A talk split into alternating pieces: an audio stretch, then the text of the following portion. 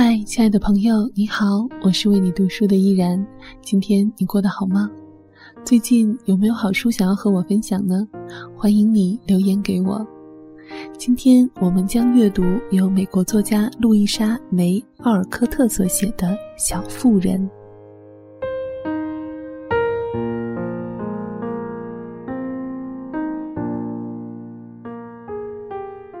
第六章。贝斯发现了美丽的宫殿。劳伦斯先生家的那座豪华大楼确实是个美丽的宫殿，不过马奇一家全部走进去可是颇费一番时日，尤其是贝斯，他更是觉得对于他来说可是很难走过封锁的狮子群。在他看来，劳伦斯老先生就是这封锁线里那头最大的狮子。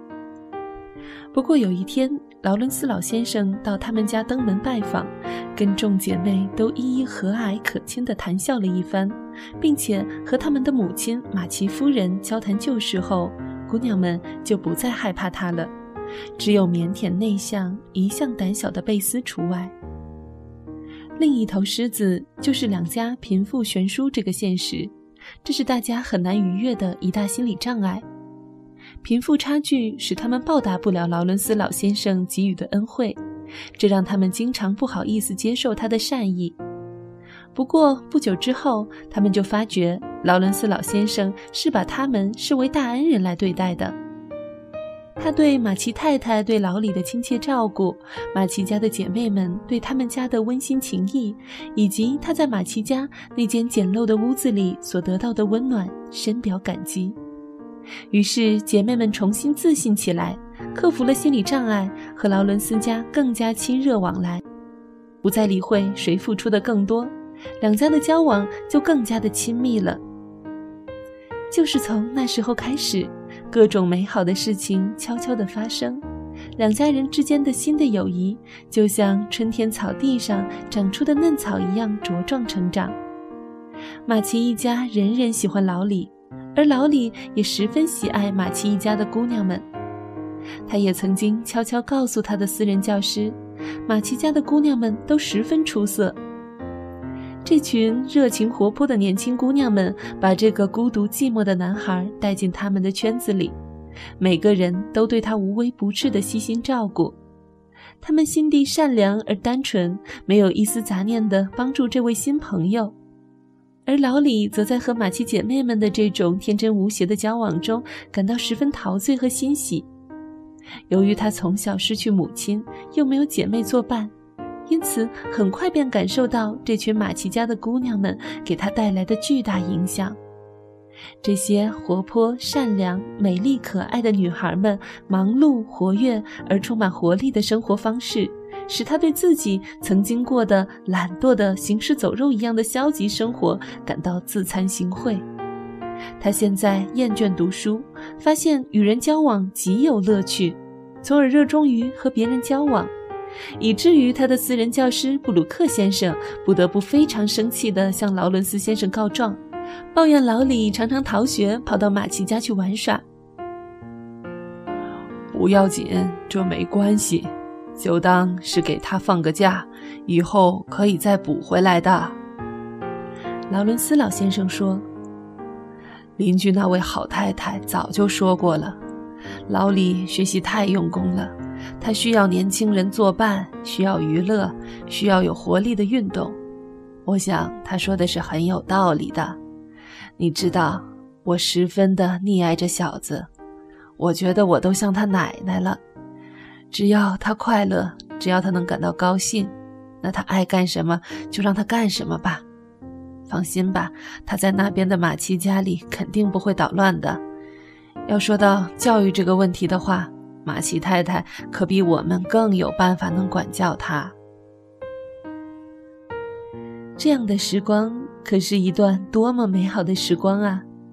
老李和马奇家的女孩子总是在一起玩儿，他们一起排演戏剧，一起滑雪，或者一起在马奇家的旧客厅快乐的交谈，度过一个个愉快的夜晚。有时，他们也在老李家的大房子里举行快乐的小派对。梅格可以随意进入温室，尽情地欣赏着各种各样的美丽奇异的花卉、植物。乔则在劳伦斯家的大藏书室里发挥书虫本色，每天都待在那里，贪婪地阅读着各种书籍，时不时还找劳伦斯老先生交流对书的看法。艾美则每天都在劳伦斯家里临摹描绘图画，尽情地沐浴在对于艺术和美的享受中。老李则非常可爱地扮演小庄园主的角色。再说说我们害羞的贝斯。虽然他每天对劳伦斯家的大钢琴朝思暮想，却始终鼓不起勇气来，始终不敢走进那间被梅格称为“快乐的宫殿”的大房子。其实，他也曾鼓起勇气跟随乔去过劳伦斯家一次，但劳伦斯老先生可不知道他的胆子有那么小。他的浓密的眉毛下，一双眼睛就像老鹰一样犀利地紧紧盯着他。就像对待别人一样，对着他大叫一声：“嘿！”这可把贝斯吓得不行，几近晕厥。他吓得夺路而逃，并宣布以后永远都不去劳伦斯家里做客了。就算对大钢琴再为喜爱，也只能忍痛割爱。大家对他百般劝哄，却始终都没办法让他不再害怕。后来，劳伦斯老先生从别人那里听到了这事，他决定亲自对这件事情进行弥补。在一次短暂的拜访中，他故意巧妙地把话题扯到音乐上，大谈他的所见所闻，一些他所认识的歌唱家，一些珍贵的弦琴，一些美妙的乐曲等奇闻趣事。贝斯待在房子里的远远一角，听着劳伦斯老先生的讲述。他不由得听得入迷了，忍不住渐渐挪上前来，躲在劳伦斯老先生的椅子背后，悄悄地听着。他听得如此认真，眼睛都瞪得大大的。由于他自己这大胆的、不寻常的举动，脸颊羞得通红。劳伦斯先生假装对这一切都没有看见，继续谈老李的功课和教师。一会儿，他似乎突然想起了什么一样，对马奇太太说。那孩子现在没有像以前那样醉心于音乐了，对此我倒挺高兴，因为他原来喜欢的有点过头，有些过于投入了。不过话又说回来，那架钢琴闲置着太可惜了。你家有没有姑娘愿意过来时不时弹弹这架钢琴？放在那里糟蹋了，有人弹弹就好了，免得荒废了。你说呢，夫人？贝斯不由得上前一步，双手紧紧握住，因为他害怕自己太激动了会拍起手来。这个诱惑对他来说是不可抗拒的。想到在那架漂亮的钢琴上弹奏，他真是又惊又喜，开心的不行了。还没等马奇太太回答，劳伦斯老先生轻轻点点头，微笑地说。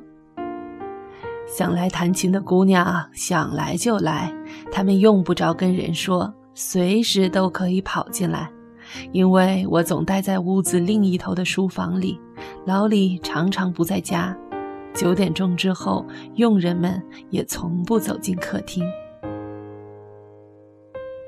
说到这儿，他站起来，似乎要告辞了，贝斯则下定决心要讲两句话。因为劳伦斯老先生刚才发出的邀请完全符合他的心意，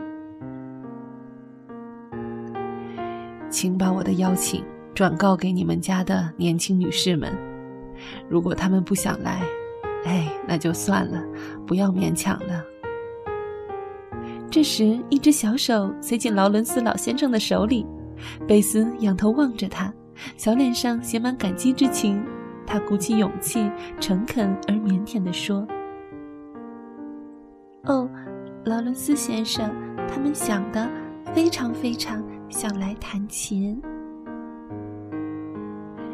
你就是那个爱弹琴的姑娘？”他问道。这次他可没有像上次那样吓人的冲着他叫“嘿”，而是非常慈爱地望着他。劳伦斯先生，我叫贝斯，我很喜欢音乐。如果您肯定没有人会听到我弹琴，哦，我是说，没有人会被我弹琴骚扰的话，我我会来的。贝斯接着说，唯恐自己哪句话讲错了，一脸诚惶诚恐的表情。他也边说边因为自己的勇敢而忍不住颤抖。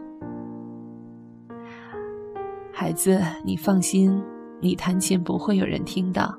亲爱的小姑娘，我们放琴的屋子有半天的时间都是空着的，所以你尽管过来弹吧，我们都非常欢迎你的到来。您真是个好人，您心肠太好了，先生。贝斯被他友善的眼光看得脸红耳赤，十分害羞。不过现在他可不再害怕劳伦斯老先生了。由于贝斯找不到话来感谢劳伦斯老先生送给自己的这么珍贵的礼物，他便感激地把那只大手紧紧攥住，借此来表达自己的谢意。劳伦斯老先生轻轻拨开他额上的头发，低头俯身来吻了一下他的额头。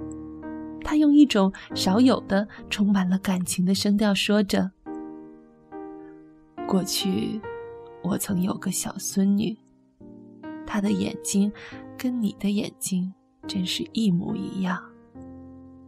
愿上帝保佑你，我亲爱的孩子。再见，夫人。”说完，他转身离去。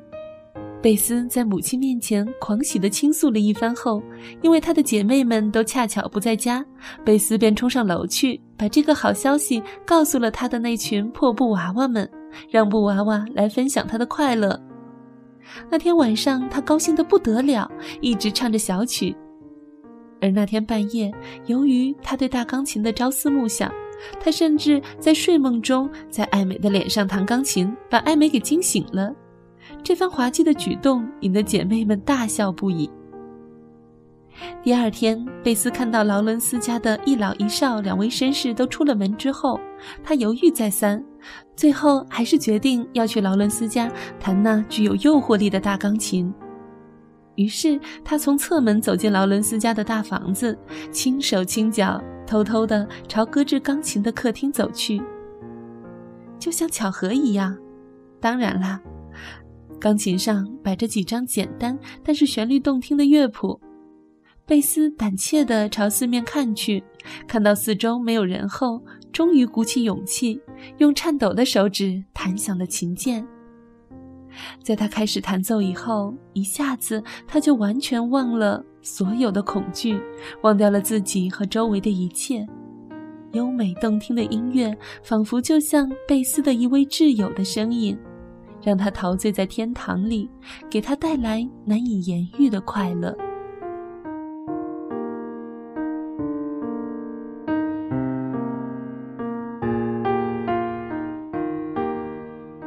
感谢你收听今天的节目，我是主播依然。喜欢我的节目，可以在公众微信搜索英文字母 N J，依然的全拼和数字五二零，N J 依然五二零。感谢你收听今天的节目，我们下期再会。